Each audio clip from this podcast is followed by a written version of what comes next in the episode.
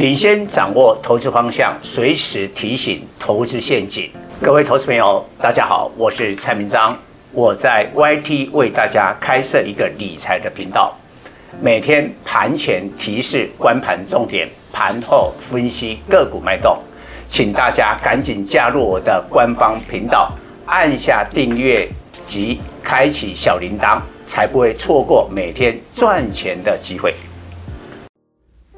各位粉丝朋友，大家好，我是蔡明章，现在是礼拜四盘后的分析。今天台北股市在联总会利率决策利空出尽之下，外资回心转意，外资今天买超的金额不小，买超四百多亿，让台股大涨五百零七点，涨幅高达三趴，收在一七四四八。那今天重重回的年线，那明天礼拜五会遭遇到半年线的压力，在一七五六七。事实上，还有另外一个月线的压力，也大致上在一万七千五百点。所以蔡总有在今天的盘前分析过，我认为利空出尽，有可能就是一次性的满足，也就是说，这个短线的满足点。我就预估在一万七千五百点，所以明天不是说攻不下一万七千五百点，但是肯定会留上影线。那我们要深入的解读联总会的利率决策，为什么市场在第一时间解读为利空出尽？因为讲联总会的升息利空。已经讲了好久了，然后股票有没有跌？跌了，尤其是美国的科技股、纳斯达克、台湾的电子股都跌了。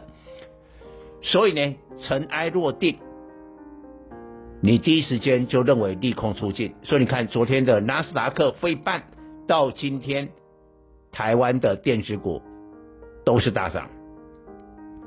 但问题来了，有这么单纯吗？今天大涨之后，一路的晴空万里吗？我看没那么简单。为什么？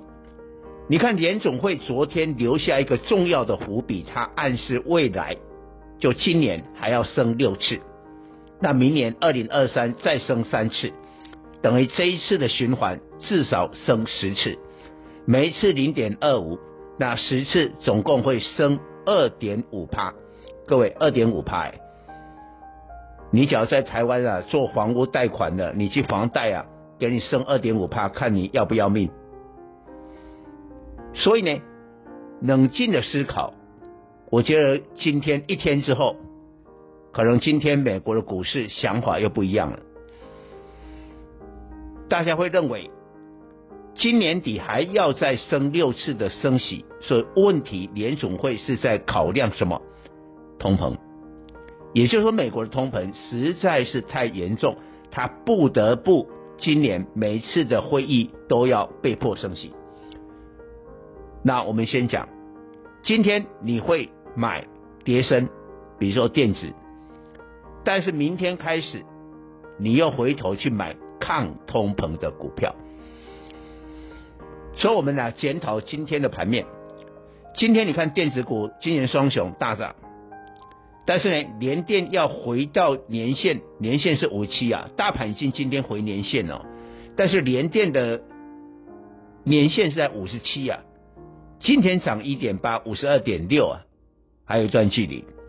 台积电今天大涨二十四块，来到五八二，台积电的年线是在六百，也有一个距离。当然，今天像这个股王系列 KY 一些叠升的这些 IC 设计。哦，当然体质有是是不错的，但是今天涨停之后，你想哈、哦，今天很多的电子都已经，我不要讲涨停的了，就一般的电子今天涨五趴的比比皆是啊，明天再涨个五趴就涨十趴了，你觉得短线的人会不会出？会出啊？那反过来讲，这一波没有跌到的，比如说航运、钢铁，今天就没有什么涨，涨的不多。航运也到了这个下半场才有点拉起来，而且是航空双雄来带头的。那至于长龙，他还在洗那个筹码，没那么快，但至少今天是开低走高了。所以我认为抗通膨的股票应该是在明天。当然，我们也不能说电子啊都不行。像我以我自己会员的操作，我也提供大家做参考。我从去年十二月，我的会员就降低了持股，而且最后电子呢只留下了金豪科，今天涨停板，今天涨停板，我们把它调节了，我们全身而退。呃，这一波要在电子股当中做多，能全身而退而且赚钱的，我不是自我吹嘘啊，我们做到了，这相当不容易。但是我们要换股，我们换到了一个大家都不注意的。我告诉你，现在电子的产业景气最好的叫做 ABF 载板。那有一家公司，它在 IC 载板的部分，未来要把 ABF 的载板的产能扩充，达到了差不多六七十个 percent。但是这一家跟市场所谓的 ABF 三雄，新兴、南电、景硕。不一样在哪里？它的估值大概只有一半，就本益比只有一半，本益比再不到十倍。那欣兴、南电、景硕的本益比就二十倍，它的殖利率有五趴，结果景硕这一些殖利率最多也大概只有差不多三趴。这样的股票，我觉得会利用这个时候来布局，是一个正确的方向。以上报告。